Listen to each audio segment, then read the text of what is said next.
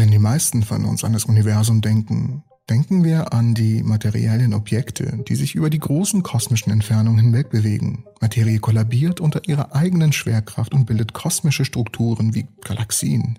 Gaswolken ziehen sich zusammen, um Sterne und Planeten zu bilden. Sterne emittieren Licht, indem sie ihren Brennstoff durch Kernfusion verbrennen. Dieses Licht wandert durch das Universum und beleuchtet alles, mit dem es in Kontakt kommt. Aber das Universum hat so viel mehr zu bieten als die darin enthaltenen Objekte.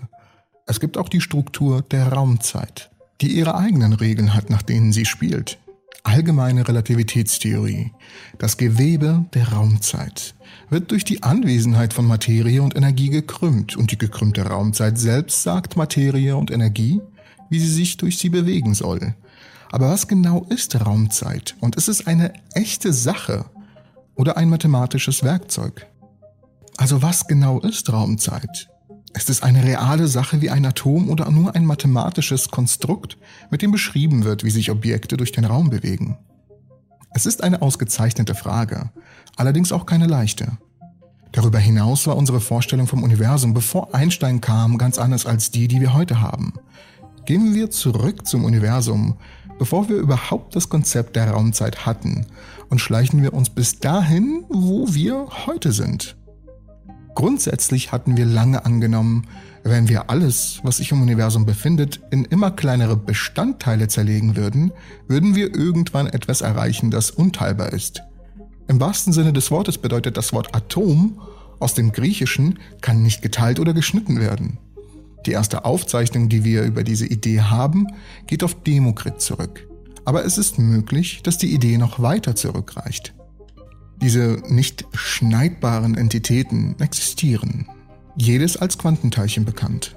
Trotz der Tatsache, dass wir den Namen Atom für die Elemente des Periodensystems verwendet haben, sind tatsächlich subatomare Teilchen wie Quarks, Gluonen und Elektronen wirklich unteilbar. Diese Quanten verbinden sich, um all die komplexen Strukturen aufzubauen, die wir im Universum kennen, von Protonen über Atome, Moleküle bis hin zu Menschen – Unabhängig von den Arten von Quanten, mit denen wir uns befassen, Materie oder Antimaterie, massiv oder masselos, fundamentale oder zusammengesetzte Strukturen auf subatomarer oder kosmischer Ebene, existieren Quanten nur innerhalb desselben Universums wie wir. Dies ist wichtig, denn wir möchten, dass die Dinge in unserem Universum Dinge miteinander tun, interagieren, zusammenbinden, Strukturen bilden, Energie übertragen und so weiter. Es muss einen Weg für die verschiedenen Dinge geben, die innerhalb des Universums existieren, um sich gegenseitig zu beeinflussen. Es ist ähnlich wie ein Stück, in dem alle Charaktere ausgearbeitet sind, alle Schauspieler sind bereit zu spielen, alle Kostüme zum Tragen sind bereit und alle Zeilen geschrieben und auswendig gelernt. Das Einzige, was fehlt, ist unglaublich notwendig, damit das Stück überhaupt stattfinden kann. Es ist eine Bühne, Bevor Einstein kam, wurde die Bühne von Newton bereitgestellt. Alle Akteure im Universum könnten durch eine Reihe von Koordinaten beschrieben werden. Ein Ort im dreidimensionalen Raum, also eine Position, sowie ein Zeitpunkt, ein Moment. Wir können uns das Ganze wie ein Gitter vorstellen, eine dreidimensionale Struktur mit einer X, Y und Z-Achse, in der jedes Quantum auch einen Impuls haben kann – der seine Bewegung durch den Raum als Funktion der Zeit beschreibt. Die Zeit selbst wurde als linear angenommen und verging immer mit der gleichen Geschwindigkeit. In Newtons Bild waren sowohl Raum als auch Zeit absolut.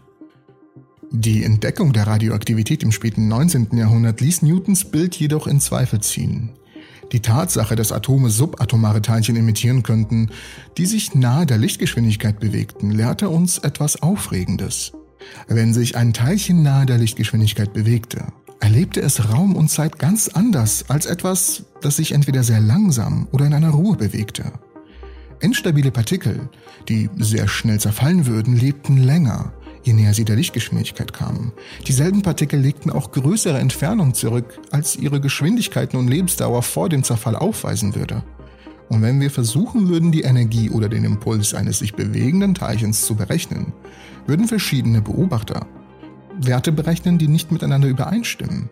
Also Personen, die das Teilchen beobachten und sich dazu relativ unterschiedlich zum Teilchen bewegen. Mit Newtons Konzeption von Raum und Zeit muss etwas fehlerhaft sein. Bei Geschwindigkeiten nahe der Lichtgeschwindigkeit dehnt sich die Zeit aus. Die Längen ziehen sich zusammen und Energie und Impuls sind wirklich rahmenabhängig. Kurz gesagt, die Art und Weise, wie wir das Universum erleben, hängt von unserer eigenen Bewegung durch das Universum ab. Einstein war verantwortlich für den bemerkenswerten Durchbruch des Relativitätskonzepts, welches identifizierte, welche Größen unveränderlich waren und sich mit der Bewegung des Beobachters nicht änderten und welche rahmenabhängig waren.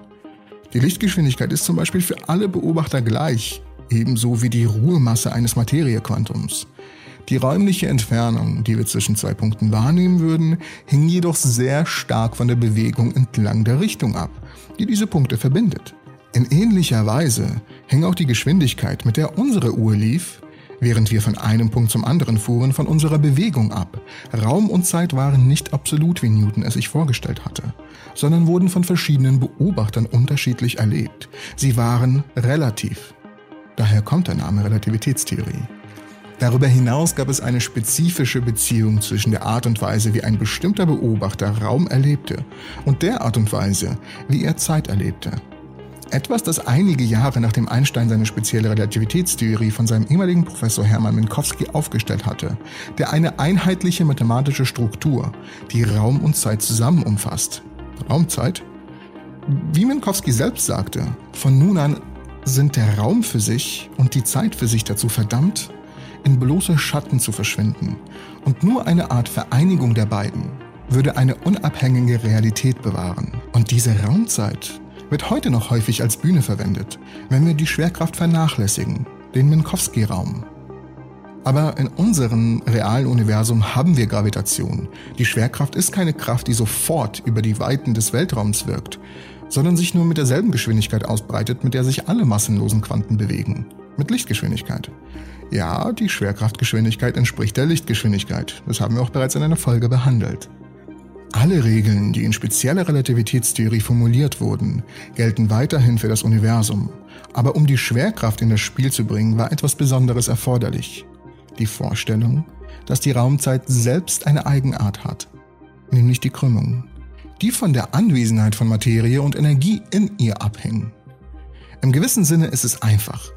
Wenn wir eine Reihe von Schauspielern auf eine Bühne stellen, muss diese Bühne das Gewicht der Schauspieler selbst tragen. Wenn die Schauspieler massiv genug sind und die Bühne nicht perfekt starr ist, verformt sich die Bühne selbst aufgrund der Anwesenheit der Schauspieler. Das gleiche Phänomen spielt mit der Raumzeit. Das Vorhandensein von Materie und Energie krümmt sie, und diese Krümmung beeinflusst sowohl Entfernung als auch die Geschwindigkeit, mit der Uhren laufen. Darüber hinaus wirkt es sich auf die beiden auf komplizierte Weise aus. Wenn wir die Auswirkung von Materie und Energie auf die Raumzeit berechnen, hängt der räumliche Effekt und der zeitliche Effekt zusammen. Anstelle der dreidimensionalen Gitterlinien, die wir uns in der speziellen Relativitätstheorie vorgestellt haben, sind die Gitterlinien jetzt in der allgemeinen Relativitätstheorie gekrümmt. Wenn wir möchten, können wir uns die Raumzeit als ein rein rechnerisches Werkzeug vorstellen und niemals tiefer darauf eingehen. Mathematisch kann jede Raumzeit durch einen metrischen Tensor beschrieben werden. Ein Formalismus, mit dem wir berechnen können, wie jedes Feld, jede Linie, jeder Bogen, jede Entfernung und so weiter auf genau definierte Weise existieren kann. Der Raum kann flach oder beliebig gekrümmt sein. Der Raum kann endlich oder unendlich sein. Der Raum kann offen oder geschlossen sein. Der Raum kann beliebig viele Dimensionen enthalten. In der allgemeinen Relativitätstheorie ist der metrische Tensor vierdimensional, mit drei Dimensionen und einer Zeitdimension. Und das, was die Krümmung der Raumzeit bestimmt, ist Materie, Energie und die darin vorhandenen Spannungen. Im Klartext bestimmt der Inhalt unseres Universums, wie die Raumzeit gekrümmt ist. Wir können dann die Raumzeit verwenden, um vorherzusagen, wie sich alle Quanten von Materie und Energie in unserem Universum bewegen und entwickeln werden. Die Regeln der allgemeinen Relativitätstheorie ermöglichen es uns Vorhersagen, wie sich Materie, Licht, Antimaterie, Neutrinos und sogar Gravitationswellen durch das Universum bewegen. Und diese Vorhersagen stimmen genau mit dem überein, was wir beobachten und messen. Was wir jedoch nicht messen, ist die Raumzeit selbst. Wir können Entfernung und Zeitintervalle messen, aber dies sind nur indirekte Sonden der zugrunde liegenden Raumzeit. Wir können alles messen, was mit uns interagiert, unseren Körpern, unseren Instrumenten, unseren Detektoren und so weiter. Aber eine Interaktion findet nur statt, wenn zwei Quanten denselben Punkt in der Raumzeit einnehmen, wenn sie sich bei einem Ereignis treffen. Wir können jeden der Effekte messen, die die gekrümmte Raumzeit auf die Materie und Energie im Universum hat einschließlich die Rotverschiebung der Strahlung aufgrund der Expansion des Universums, das Biegen von Licht aufgrund des Vorhandenseins von Vordergrundmassen, die Auswirkung des Frameziehens auf einem rotierenden Körper, die zusätzliche Präzision von Umlaufbahnen aufgrund von Gravitationseffekten, die über das hinausgeht, was Newton vorhergesagt hat, wie Licht Energie gewinnt, wenn es tiefer in ein Gravitationsfeld fällt und Energie verliert, wenn es aus ihm herausklettert und viele, viele andere Dinge. Die Tatsache, dass wir nur die Auswirkung der Raumzeit auf die Materie und Energie im Universum messen können und nicht die Raumzeit selbst, zeigt uns, dass die Raumzeit sich nicht von einem rein rechnerischen Werkzeug unterscheidet. Das heißt aber nicht, dass die Raumzeit selbst keine physikalische reale Einheit ist. In unserem physikalischen Universum kann man zumindest, so wie wir es verstehen, keine Quanten- oder Wechselwirkungen zwischen ihnen haben, ohne die Raumzeit, in der sie existieren können. Wo immer Raumzeit existiert, gelten auch die Gesetze der Physik. In gewissem Sinne ist nichts das Vakuum der leeren Raumzeit. Und darüber zu sprechen, was in Abwesenheit der Raumzeit geschieht, ist zumindest aus physikalischer Sicht ebenso unsinnig wie über ein Wo oder Wann zu sprechen, das außerhalb der Grenzen des Raums existiert. Und ja, so etwas mag existieren, aber wir haben keine physikalischen Vorstellungen davon. Und was recht interessant ist, wenn es um die Natur der Raumzeit geht, gibt es genauso viele Fragen, die unbeantwortet bleiben. Sind Raum und Zeit von Natur aus Quanten und diskret, wo sie selbst in unteilbare Brocken unterteilt sind?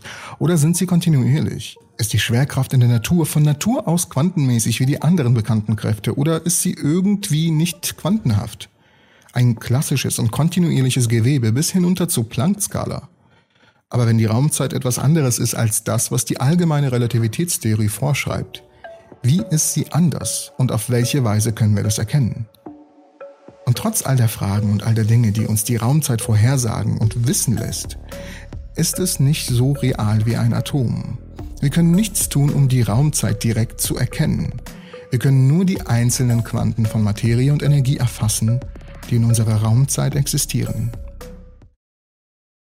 Die neueste Entwicklung der Physik legt nahe, dass die Zeit nicht existiert. Das simple Nicht-Existieren der Zeit, die wir kennen, ist eine offene Möglichkeit welche wir ernst nehmen sollten. Üblicherweise, wenn wir uns fragen, ob es die Zeit gibt, ist die Antwort auf diese Frage offensichtlich. Natürlich gibt es sie. Schau auf deinen Kalender oder auf deine Uhr. Sie tickt. Doch wenn die Physik sagt, es gibt sie nicht, wie kann das sein? Und was würde das bedeuten? Doch zuerst müssten wir eine kleine Krise bewältigen. Die Physik steckt nämlich in einer Krise. Im letzten Jahrhundert haben wir das Universum mit zwei erfolgreichen physikalischen Theorien erklärt. Der allgemeinen Relativitätstheorie und der Quantenmechanik. Die Quantenmechanik beschreibt, wie die Dinge in der unglaublich winzigen Welt der Teilchen und Teilchenwechselwirkung funktionieren. Und die allgemeine Relativitätstheorie beschreibt das große Bild der Schwerkraft und die Bewegung von großen Objekten wie Galaxien, Planeten und Monden. Beide Theorien funktionieren für sich sehr gut. Sie erklären uns das Universum, soweit wir es nun mal verstehen können. Aber es wird angenommen, dass sie im Widerspruch zueinander stehen. Obwohl beide Theorien sehr gut funktionieren und obwohl die genaue Art des Konflikts umstritten ist, sind sich die Wissenschaftler im Allgemeinen einig, dass beide Theorien durch eine neue, allgemeinere Theorie ersetzt werden müssen.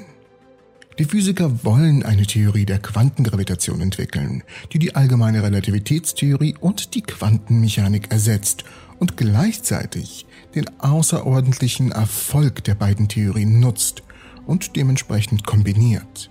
Eine solche Theorie würde erklären, wie das große Ganze der Schwerkraft auf der Miniaturskala der Teilchen funktioniert. Doch die Erstellung einer Theorie der Quantengravitation ist außerordentlich schwierig. Ein Versuch, den Konflikt zwischen den beiden Theorien zu überwinden, ist die Stringtheorie. Bei der Stringtheorie werden die Teilchen, die wir kennen und lieben, durch Strings ersetzt, die dann in bis zu elf Dimensionen schwingen. Die Stringtheorie hat jedoch mit einer weiteren Schwierigkeit zu kämpfen. Die Stringtheorien bieten eine Reihe von Modellen an, die dann ein Universum beschreiben, das weitgehend dem unseren gleicht. Jedoch machen die Modelle der Theorie keine klaren Vorhersagen, die dann durch Experimente überprüft werden könnten, um schließlich herauszufinden, welches Modell das richtige ist. Daher waren viele Physiker in den 80er und 90er Jahren mit der Stringtheorie unzufrieden und entwickelten dementsprechend eine Reihe von neuen mathematischen Ansätzen für die Quantengravitation. Einer der bekanntesten dieser Ansätze ist die Schleifenquantengravitation, die davon ausgeht, dass das Gefüge von Raum und Zeit aus einem Netzwerk extrem kleiner, diskreter Teile, sogenannter Schleifen, besteht. Einer der bemerkenswerten Aspekte der Schleifenquantengravitation ist, dass sie die Zeit vollständig zu eliminieren scheint. Die Schleifenquantengravitation ist nicht der einzige Ansatz zur Abschaffung der Zeit. Auch bei einer Reihe anderer Ansätze scheint die Zeit als grundlegender Aspekt der Realität verschwunden zu sein. Doch wieso? Sind wir denn nicht auf die Zeit angewiesen? Wir wissen, dass ein Morgen nach dem Heute kommt und gestern nun mal bereits vorbei ist. Das ist doch die Zeit, oder? Wir wissen also, dass wir eine neue physikalische Theorie brauchen, um das Universum zu erklären, und dass diese Theorie möglicherweise keine Zeit enthält. Angenommen, eine solche Theorie erweist sich als richtig, würde daraus folgen, dass die Zeit nicht existiert. Nun, das ist kompliziert und es hängt davon ab, was wir mit existieren meinen. In physikalischen Theorien gibt es keine Tische, Stühle oder Menschen. Und dennoch akzeptieren wir, dass Tische, Stühle und Menschen existieren, habe ich recht? Und warum? Weil wir davon ausgehen, dass diese Dinge auf einer höheren Ebene existieren als der, die von der Physik beschrieben wird. Wir sagen, dass Tische zum Beispiel aus einer grundlegenden Physik von Teilchen entstehen, die um Universum herumschwirren. Aber während wir eine ziemlich gute Vorstellung davon haben, wie ein Tisch aus fundamentalen Teilchen entstehen könnte, haben wir keine Ahnung, wie die der Zeit aus etwas noch fundamentalerem entstehen könnte. Solange wir also keine guten Erklärungen dafür haben, wie Zeit entsteht, können wir nicht einfach davon ausgehen, dass sie existiert. Und vielleicht existiert die Zeit auch auf keiner uns bekannten Ebene. Denn zu sagen, dass die Zeit auf keiner Ebene existiert, ist so, als würde man sagen, dass es überhaupt keine Tische gibt. Doch wir wissen, dass es Tische gibt. Und wir wissen ja, dass ein Morgen kommen wird. Ich weiß, dass du dir Stunden nachdem ich das Video erstellt habe, dir das Video anschaust. Ich weiß es, während ich es erstelle, weil ich weiß, dass du es später in der Zeit anschauen wirst. Ich meine ja, der Versuch, in einer Welt ohne Tische zurechtzukommen, mag schwierig erscheinen, aber in einer Welt ohne Zeit zurechtzukommen, erscheint geradezu komplett katastrophal. Passiert denn dann alles gleichzeitig? Schaust du gerade das Video an, während ich es noch schneide? Nein, da muss eine Reihenfolge sein. Eine Reihenfolge an Ereignissen. Unser ganzes Leben ist auf die Zeit ausgerichtet. Wir planen die Zukunft im Lichte dessen, was wir über die Vergangenheit wissen. Wir machen Menschen für ihre Handlungen in der Vergangenheit moralisch verantwortlich, um sie später zu tadeln. Wir halten uns selbst für Wesen, die etwas tun können, auch weil wir planen können, so zu handeln, dass sich in der Zukunft Veränderungen ergeben. Aber was nützt das alles? Was nützt es zu handeln, um eine Veränderung in der Zukunft herbeizuführen, wenn es in Wirklichkeit keine Zukunft gibt, für die man handeln muss? Und welchen Sinn hat es, jemanden für eine vergangene Handlung zu bestrafen, wenn es keine Vergangenheit und somit offensichtlich keine solche Handlungen gibt? Die Entdeckung, dass es keine Zeit gibt, würde die ganze Welt zum Stillstand bringen. Wir hätten keinen Grund, das Bett zu verlassen. Was für ein Schlamassel. Aber, aber hey, es gibt einen Ausweg. Während die Physik die Zeit abschafft, denn wenn wir ehrlich sind, brauchen wir sie auch gar nicht, scheint die Kausalität sie intakt zu lassen. Die simple Tatsache, dass eine Sache eine andere bewirken kann. Ich mache nun mal das Video für dich, damit du es anschauen kannst. Du kannst es anschauen, weil ich es schneide. Es ist eine Reihe an Ereignissen, die sich selbst erklären und aufeinander folgen. Und vielleicht will uns die Physik damit sagen, dass die Kausalität und nicht die Zeit das grundlegende Merkmal unseres Universums ist. Wenn das stimmt, dann kann das Handeln immer noch überleben. Ich habe immer noch einen Grund, morgens aufzustehen, denn es folgt danach ja irgendwas, es folgt ein Ereignis. Die Kausalität ist so grundlegend, so grundlegend für so viele Gesetze des Universums, wenn nicht sogar für alle. Wir haben eine klare Lichtgeschwindigkeit, eine Grenze, mit der sich Licht bewegen kann, ist gar nicht mal ums Licht. Diese Grenze ist vielleicht falsch verstanden. Vielleicht geht es nur um die Kausalität. In jedem Augenblick, der vergeht, reisen wir von der Vergangenheit in die Gegenwart und in die Zukunft. Wobei die Zeit immer in dieselbe Richtung fließt. Zu keinem Zeitpunkt scheint sie stillzustehen oder sich umzukehren. Der Pfeil der Zeit zeigt für uns immer nach vorn. Betrachtet man jedoch die Gesetze der Physik von Newton bis Einstein, von Maxwell bis Bohr, von Dirac bis Feynman, so scheint die Zeit zeitsymmetrisch zu sein. Und das mag es mal verwirren, aber es heißt nur, dass die Zeit nach vorn fließt, aber auch in andere Richtungen. Mit anderen Worten, die Gleichungen, die unsere Realität bestimmen, haben keine Vorliebe dafür, in welche Richtungen die Zeit fließt. Die Lösungen, die das Verhalten eines jeden Systems beschreiben, das den physikalischen Gesetzen, so wie wir sie verstehen, gehorcht, sind für die Zeit, die in der Vergangenheit fließt, genauso gültig wie für die Zeit, die in der Zukunft fließt.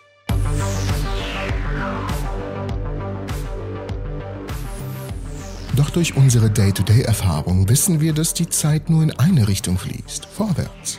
Woher kommt also dieser Pfeil der Zeit? Unsere Basics der Physik sagen uns was sehr Einfaches. Sie sagen, dass es einen Zusammenhang zwischen dem Zeitpfeil und etwas, was sich Entropie nennt, gibt. Obwohl die meisten Menschen normalerweise Chaos mit Entropie gleichsetzen, ist das eine ziemlich seichte Beschreibung, die auch nicht besonders genau ist. Betrachten wir die Entropie stattdessen als ein Maß dafür, wie viel thermische Energie möglicherweise in nützliche mechanische Arbeit umgewandelt werden könnte. Und mit thermischer Energie meine ich natürlich einfache und simple Wärme. Dies ist der zweite Hauptsatz der Thermodynamik.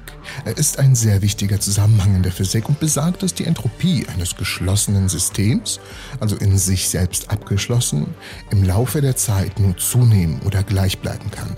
Sie kann niemals sinken. Mit anderen Worten, mit der Zeit muss die Entropie des gesamten Universums zunehmen. Das ist das einzige physikalische Gesetz, das eine Vorzugsrichtung für die Zeit zu haben scheint. Aber wie genau funktioniert das? Gut, nehmen wir eine verschlossene Box mit einer Trennlinie in der Mitte dieser Box. In der Box befinden sich Teilchen. Sagen wir mal drei. Wir schütteln jetzt die Box mal kräftig und öffnen sie. Wir sehen, dass sich zwei der Teilchen auf der rechten Seite befinden und eins befindet sich auf der linken Seite. Was passiert aber, wenn wir sagen wir mal zehn Teilchen nehmen? Wie hoch ist die Wahrscheinlichkeit, sagen wir, dass neun davon nur auf der rechten Seite landen? Und was ist, wenn wir 10.000 Teilchen nehmen?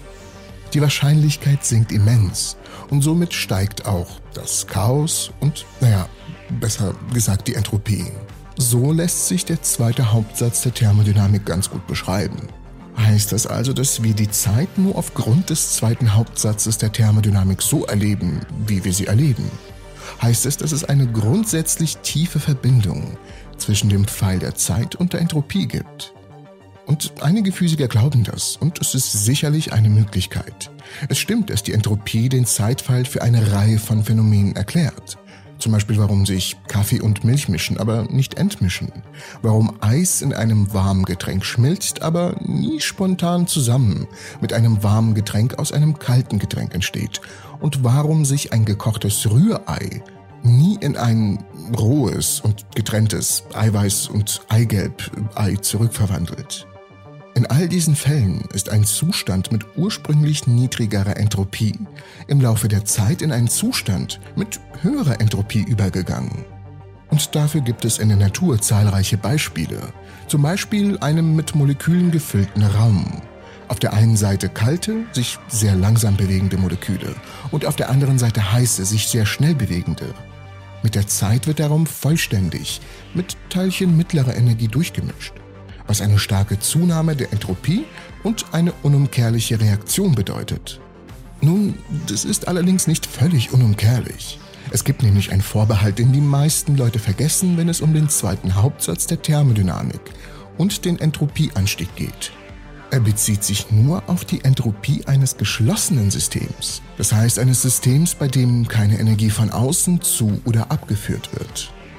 Eine Möglichkeit, diese Reaktion umzukehren, wurde erstmals in den 1870er Jahren von dem Physiker James Clerk Maxwell erdacht. Man braucht nur eine äußere Einheit, die eine Kluft zwischen den beiden Seiten des Raums öffnet, indem sie die kalten Moleküle auf die eine Seite und die heißen Moleküle auf die andere Seite strömen lässt. Genau diese Idee wurde als Maxwells Dämon bekannt und sie ermöglicht es, dass die Entropie des Systems verringert wird. Aber es gibt jetzt erstmal eine Erklärung zu Maxwells Dämon, wie genau er funktioniert. Und das sogar von mir selbst aus der Vergangenheit. Maxwell stellte sich eine Kiste vor, die ein Gas mit einer bestimmten Temperatur oder einem bestimmten Druck enthielt.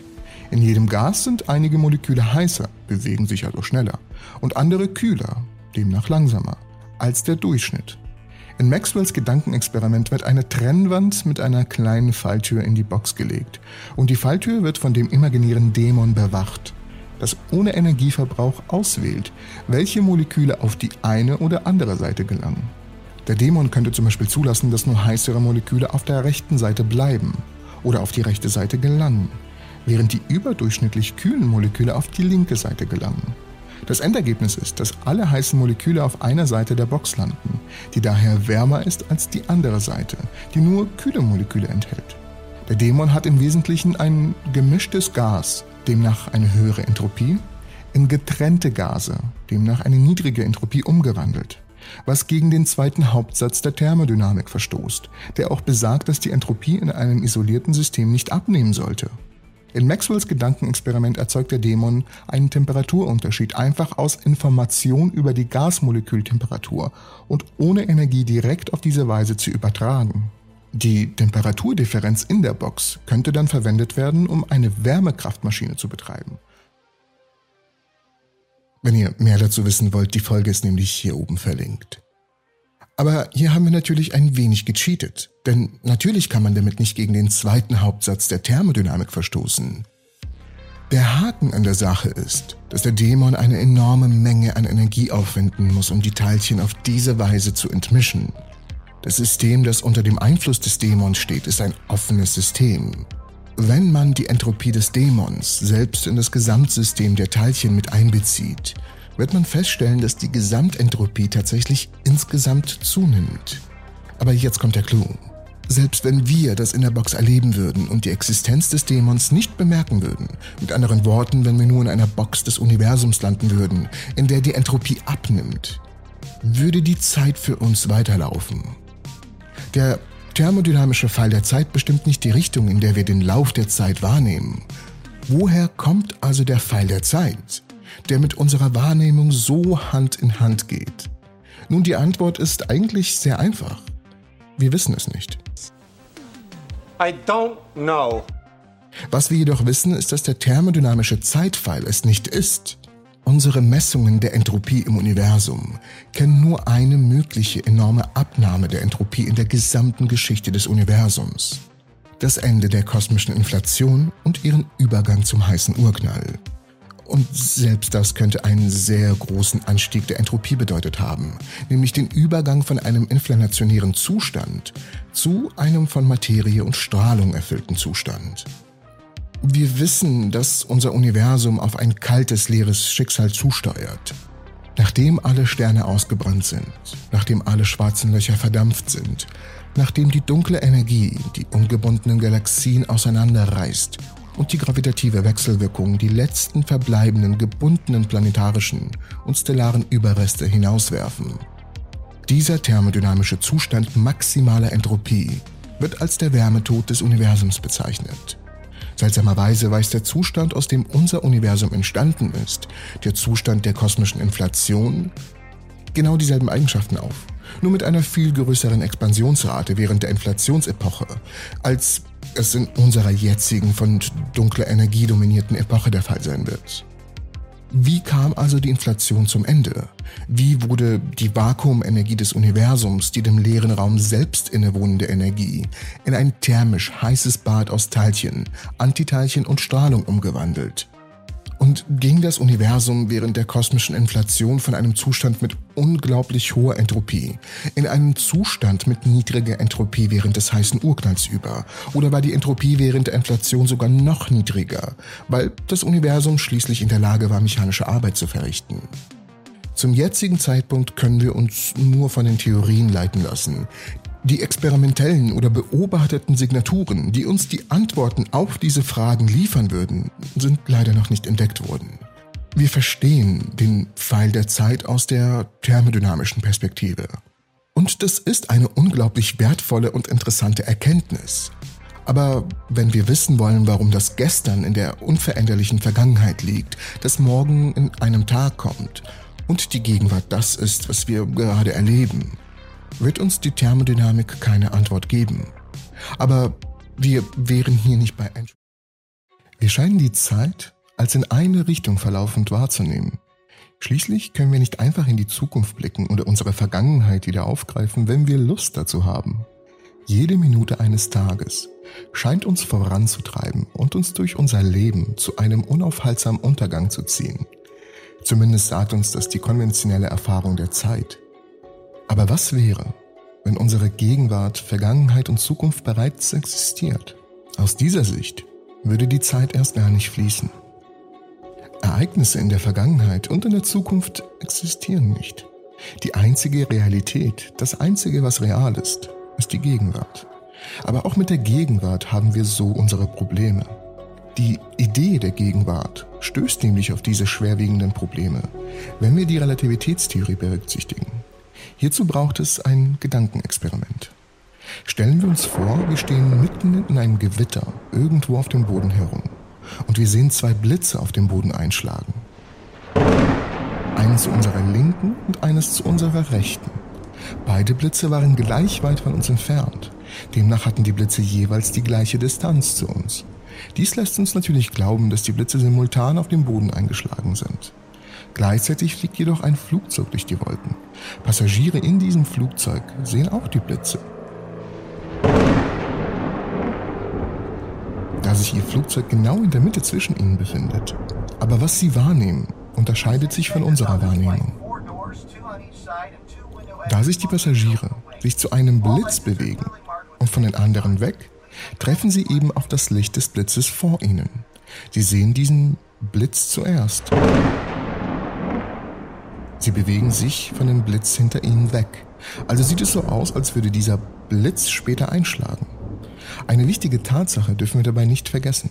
Licht bewegt sich unabhängig von dem Bezugsrahmen immer mit 299.792.458 Metern pro Sekunde.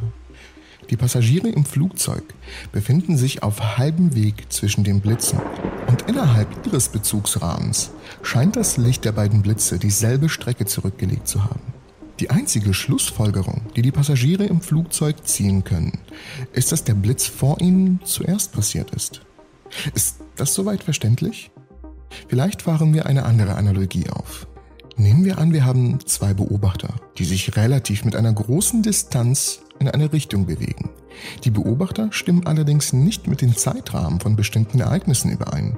Sie stimmen auch beide nicht über den Raum zwischen den Objekten, an denen sie vorbeifliegen, überein. Und wenn das nicht genug wäre, sind die beiden Beobachter sich nicht über die chronologischen Anreihungen dieser Ereignisse einig. Doch jeder der Beobachter hat die Messung der Ereignisse durchgeführt und sie stimmen miteinander überein. Demnach bedeutet das, dass niemand von den beiden Beobachtern falsch liegt. Und ich weiß, wie das klingt, doch es stimmt. Nehmen wir die Abfolge der Ereignisse als Beispiel. Für den Beobachter findet A, B, C in genau dieser Reihenfolge statt. Doch für den anderen Beobachter findet C zuerst statt, dann B und dann A. Die Vergangenheit des ersten Beobachters ist die Zukunft des zweiten. Wenn solche Ereignisse nicht Teil einer objektiven Realität sind, was ist dann Zeit? Die Kausalität ist die Antwort. Denn wenn auch beide Beobachter sich nicht einig über die Ereignisse sind, sind sie dennoch beide über eins einig. Und zwar über das hier. Das Raumzeitintervall oder die Raumzeitmetrik. Auch wenn zwei Beobachter sich nicht über die Distanz zweier Ereignisse und der Zeit einig sind, sind sie sich dennoch über das Raumzeitintervall einig. Und wenn Sie sich schon nicht einig über die Ereignisse sind, aber dem Raumzeitintervall zustimmen, was genau ist es dann? Wenn wir uns die Gleichung genau anschauen, sehen wir, dass es eine Subtraktion enthält. Wenn es positiv, also ein Plus wäre, würden zwei Punkte miteinander gar nicht kommunizieren können. Bei einem Minus, also einer Subtraktion, erlaubt es allerdings eine vollständige Kommunikation der zwei Punkte. Was uns wiederum sagt, auch wenn wir über die Vergangenheit, Zukunft, Zeit, Distanz und so weiter uns nicht einig sind, sind wir uns über eines einig, die Kausalität zwischen zwei Punkten. Denn wir denken, die Zeit ist verantwortlich für die Kausalität. Wir denken, dass die Zeit Ereignisse auslöst. Doch in Wahrheit ist es genau umgekehrt. Wir können uns über die Zeit nur selten einig werden, doch über die Kausalität brauchen wir uns erst gar nicht zu streiten. Dies ist das Problem der Gleichzeitigkeit und eine der Schlussfolgerungen aus der speziellen Relativitätstheorie. Unterschiedliche Bezugsrahmen stimmen möglicherweise nicht mit der Reihenfolge der Ereignisse überein. Was wir die Gegenwart nennen, ist sehr subjektiv. Also welche anderen Möglichkeiten haben wir an die Zeit zu denken? Eine alternative Vorstellung davon, wie man an diese Zeit denkt, heißt Eternalismus oder Eternalismus, also, also von dem Wort eternal abgeleitet. Anstatt die Realität als dreidimensional zu betrachten, können wir stattdessen in der vierten Dimension die Zeit hinzufügen. Nachdem Einstein die Relativitätstheorie formuliert hatte, kam Hermann Minkowski auf die Idee der vierdimensionalen Minkowski-Raumzeit. In diesem vierdimensionalen Raum ist gleichzeitig kein Problem mehr. Anstatt nur die Zeit zwischen zwei Ereignissen zu messen, werden Beobachter der Minkowski-Raumzeit stattdessen die Raumzeit zwischen Ereignissen messen. Dieser Raumzeitabstand sollte für alle Beobachter gleich sein. In dieser vierdimensionalen Welt sind Ereignisse in der Vergangenheit und in der Zukunft alle gleichmaßen real. Aus diesem Grund gibt es keinen besonderen Moment, der als Gegenwart bezeichnet wird. Es gibt keinen Moment, der jetzt passiert. Man könnte argumentieren, dass nichts passiert und nichts wird. Alles von Objekten bis zu Ereignissen existiert einfach. Unsere Definition von jetzt existiert im ewigen Universum nicht. In seiner Arbeit fordert Dr. Rovelli uns auf, die Zeit anders zu betrachten. In der Physik gehe es darum, das Werden zu verstehen. Die Physik erklärt, wie Dinge passieren, warum ein Ball eine Rampe runterrollt, wie ein Auto zum Stehen bleibt und warum sich die Erde um die Sonne dreht. Ohne Veränderung existiert die Physik nicht. Er spricht sich für eine dritte Möglichkeit aus. Eine Zivilisation, die die Erde für flach hält, hat möglicherweise eine Vorstellung von auf. Oh ja, ich spreche jetzt genau euch an. An diejenigen von euch, die glauben, dass die Erde flach ist. Ich, ich okay, okay, ich, ich habe mich wieder beruhigt. Aber es geht hier nur um eine Analogie. Es geht nicht um tatsächlich diejenigen, die glauben, dass die Erde flach ist. Da, da halten wir uns sehr weit fern von. Sehr, sehr, sehr weit fern von. Also nochmal. Eine Zivilisation, die die Erde für flach hält, hat möglicherweise eine Vorstellung von auf, für die alle Aufwärtsrichtungen parallel sind. Wenn man erfährt, dass die Erde rund ist, muss man den Begriff auf etwas überarbeiten. Auf in Sydney zeigt auf einen anderen Stern als auf in London. Dies bedeutet nicht, dass auf illusorisch ist. Es bedeutet, dass es ein bisschen anders funktioniert, als die Menschen es dachten. In ähnlicher Weise argumentiert er, dass unsere Begriffe wie jetzt, Gegenwart und Werden überarbeitet werden müssen. Rovelli argumentiert, dass nicht alle Ereignisse im Laufe der Zeit auf einer Zeitachse zusammengefasst werden können. Wir können den zeitlichen Verlauf jedes Ereignisses nicht abbilden. Stattdessen müssen wir Ereignisse sowohl mit einer Zeit als auch mit anderem Ort versehen werden. Es gibt immer noch die Gegenwart und es geschehen Ereignisse. Aber was als Gegenwart definiert wird, kann für verschiedene Orte unterschiedlich sein. Was wir direkt erleben, ist lokales Werden, nicht globales Werden. Das heißt, wir sind uns direkt der Dinge bewusst, die uns herum geschehen, aber nicht irgendwo weit entfernt im Universum. Rovelli gibt uns eine andere Möglichkeit, über die Zeit nachzudenken, wenn wir versuchen, die Zeit ohne den zugehörigen Raum zu definieren. Jeder Ort hat seine eigene Gegenwart, aber wir können Zeit und Raum nicht trennen. Sie müssen zusammen existieren. Ich hoffe, die Folge hat euch gefallen und jetzt würde ich euch bitten, mal in die Kommentare zu schreiben, was eurer Meinung nach oder wie eurer Meinung nach die Zeit tatsächlich definiert werden kann. Unser Universum existiert seit fast 14 Milliarden Jahren. Und für die meisten Menschen sollte das Universum noch Milliarden von Jahren existieren. Aber laut einer Veröffentlichung gibt es jedoch eine Theorie für die Ursprünge des Universums, die vorhersagt, dass die Zeit selbst in nur 5 Milliarden Jahren enden wird. Zufällig ungefähr zu der Zeit, zu der unsere Sonne sterben wird. Die Vorhersage stammt aus der Theorie der ewigen Inflation, die besagt, dass unser Universum Teil des Multiuniversums ist. Diese riesige Struktur besteht aus einer unendlichen Anzahl von Universen, von denen jedes eine unendliche Anzahl von Tochteruniversen hervorbringen kann.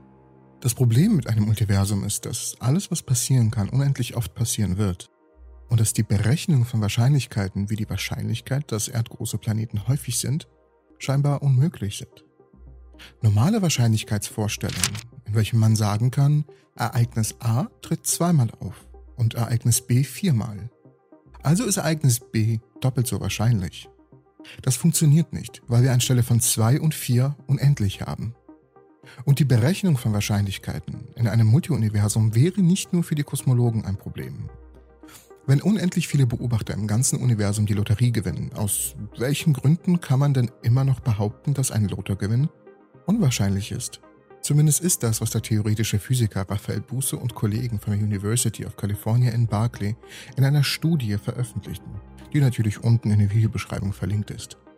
Physiker haben dieses Problem mit einem mathematischen Ansatz umgangen, der als geometrisches Grenzwert bezeichnet wird. Dabei wird ein endlicher Teil des Multiuniversums genommen und Wahrscheinlichkeiten auf diesen begrenzten Stichproben berechnet. Also sie nahmen sich einfach einen Bereich der Unendlichkeit und machten ihn endlich, sogenannte Cut-offs.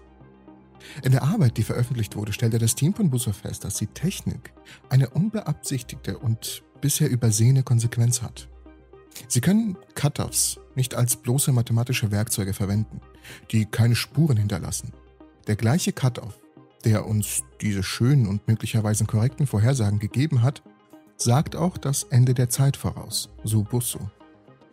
Mit anderen Worten, wenn wir einen Cut-off verwenden, um Wahrscheinlichkeiten für die ewige Inflation zu berechnen, wird der Cut-off selbst und damit das Ende der Zeit zum Ereignis, der eintreten kann und tatsächlich denken viele Physiker, dass die ewige Inflation eine natürliche Erweiterung der Inflationstheorie ist, die einige Probleme mit der ursprünglichen Urknalltheorie löst. Nach früheren Modellen des Urknalls sind Gruppen von Materie, die sich jetzt an entgegengesetzten Enden entfernter Bereiche des Universums befinden, zu weit voneinander entfernt sind, um jemals miteinander in Kontakt zu sein. Das heißt, das frühere Universum hätte klumpig sein sollen. Bei der Geschwindigkeit, mit der sich unser Universum jetzt ausdehnt, sollte sich seine gesamte Form im Laufe der Zeit gebogen haben. Außerdem sollte der erste Moment der Schöpfung des Universums mit schweren, stabilen Teilchen gefüllt sein, die als magnetische Monopole bezeichnet werden. Aber Beobachtungen in den letzten Jahren der Strahlung, die vom Urknall übrig geblieben ist, sagen etwas anderes. Das frühere Universum war einheitlich. Die Form des gegenwärtigen Universums ist flach und magnetische Monopole wurden nie so richtig beobachtet. Die Standardinflationstheorie erklärt all dies, indem sie sagt, dass das Universum in den ersten Augenblicken eine Phase extrem schneller Expansion erlebt hat, die sich schließlich abflacht und das flache, einheitliche Universum zu schaffen, das wir heute sehen.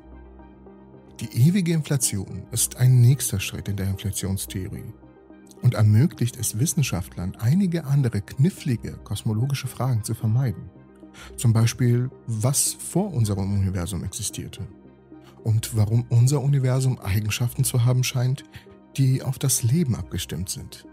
Obwohl wir keine Theorie haben, um die frühesten Momente des Universums zu erklären, haben wir einige ziemlich gute Ideen darüber, wie eine solche Theorie aussehen würde.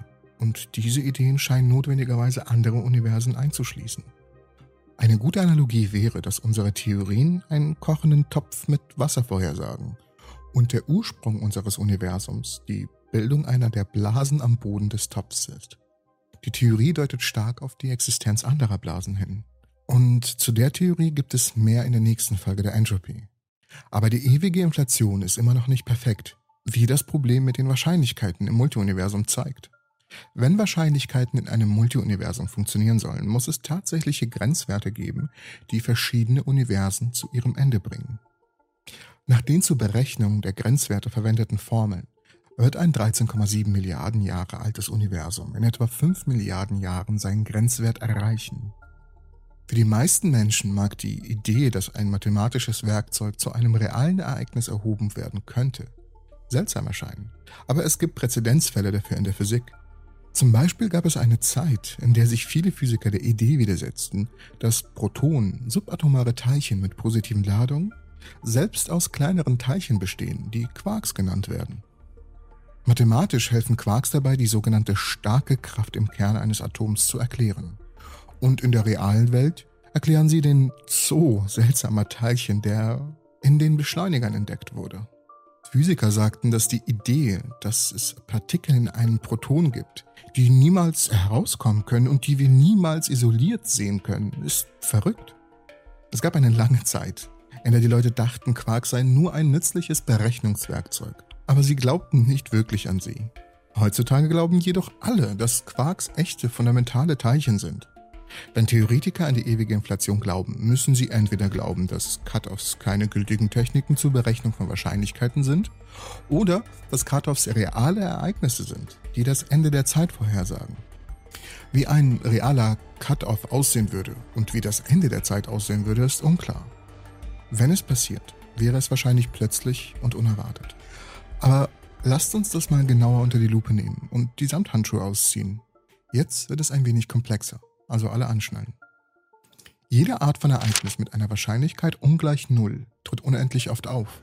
Normalerweise in weit voneinander entfernten Regionen, die für immer außerhalb des kausalen Kontakts bleiben. Dies untergräbt die Grundlage für probabilistische Vorhersagen lokaler Experimente. Wenn unendlich viele Beobachter im ganzen Universum die Lotterie gewinnen, aus welchen Gründen kann man dann immer noch behaupten, dass ein Lottogewinn unwahrscheinlich ist?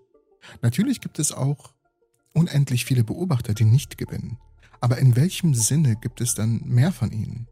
Somit kommen wir zum Ereignis A und B zurück. A trifft zweimal auf und B viermal. Aber was für einen Sinn hat es, wenn beide unendlich oft auftreten? Um zu sehen, dass dies nicht nur ein philosophischer Punkt ist, hilft es, kosmologische Experimente zu betrachten, bei denen die Regeln weniger klar sind. Zum Beispiel möchte man die Merkmale des CMBs, also der kosmologischen Hintergrundstrahlung, vorhersagen oder erklären. Oder einer Theorie mit mehr als nur einem Vakuum möchte man möglicherweise die erwarteten Eigenschaften des Vakuums vorhersagen, in dem wir uns befinden, wie zum Beispiel die Higgs-Masse. Dies erfordert die Berechnung der relativen Anzahl von Beobachtungen mit unterschiedlichen Werten für die Higgs-Masse oder des CMB-Himmels. Es wird unendlich viele Fälle, von jeder möglichen Beobachtung geben. Was sind also die Wahrscheinlichkeiten? Dies ist als das Maßproblem der ewigen Inflation bekannt. Eine Lösung für dieses Problem, erklären die Physiker, besteht darin, zu dem Schluss zu kommen, dass die Zeit irgendwann enden wird. Dann würde es eine endliche Anzahl von Ereignissen geben, wobei die unwahrscheinlichen Ereignisse seltener auftreten als die wahrscheinlichen Ereignisse. Das Timing dieses Cut-offs würde den Satz zulässiger Ereignisse definieren. Daher haben die Physiker versucht, die Wahrscheinlichkeiten zu berechnen, wenn die Zeit mit fünf verschiedenen Grenzwerten endet. In zwei dieser Szenarien hat die Zeit eine fünfprozentige Chance, innerhalb von 3,7 Milliarden Jahren zu enden. In zwei anderen Szenarien hat die Zeit eine 50-prozentige Chance, innerhalb von 3,3 Milliarden Jahren zu enden. Im fünften und letzten Szenario ist die Zeitskala sehr kurz, einer Größenordnung der Planckzeit. In diesem Szenario berechneten die Wissenschaftler, dass die Zeit mit überwältigender Wahrscheinlichkeit in der nächsten Sekunde enden würde.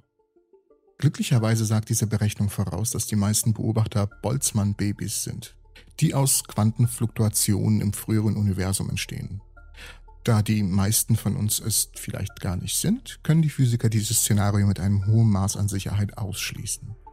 Und dann frage ich mich natürlich und ihr euch auch, wie würde das Ende der Zeit für Beobachter zu dieser Zeit aussehen. Wie die Physiker erklären, würden die Beobachter es niemals kommen sehen. Der Beobachter wird notwendigerweise in den Grenzbereich geraten, bevor er den Niedergang eines anderen Systems beobachtet. Sie verglichen die Grenze des Zeitwerts mit dem Horizont eines schwarzen Lochs. Die Grenze kann als Objekt mit physikalischen Eigenschaften einschließlich der Temperatur behandelt werden. Materiensysteme, die auf das Ende der Zeit stoßen, werden an diesem Horizont thermisiert Dies ähnelt der Beschreibung eines Materiesystems durch einen externen Beobachter, der in ein schwarzes Loch fällt. Und für diejenigen, die sich wegen dem Ende der Zeit unwohl fühlen, stellen die Physiker fest, dass es andere Lösungen für das Messeproblem gibt. Sie behaupten nicht, dass ihre Schlussfolgerung, dass die Zeit enden wird, richtig ist, sondern dass die logisch aus einer Reihe von Annahmen erfolgt. Es ist äußerst interessant darüber nachzudenken, was wirklich passieren könnte. Und laut der Studie würde die Zeit einfach aufhören zu existieren. Wie könnte solch ein Ereignis wirklich aussehen? Wie könnte sich das auswirken?